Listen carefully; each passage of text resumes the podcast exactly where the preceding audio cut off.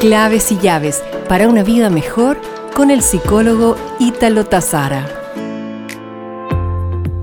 En el día de hoy te quiero compartir dos prácticas claves para proteger tu salud mental y tu mente. Una de ellas es trata de encontrar momentos de quietud.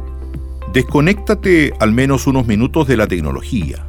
Practica la respiración constante y haz ejercicios de estiramiento para lograr la tensión contenida en los hombros, la cintura, la espalda o alguna parte de tu cuerpo que sientas tensionada. La segunda es comparte amor. Ahora probablemente estés más en contacto con tu familia que nunca.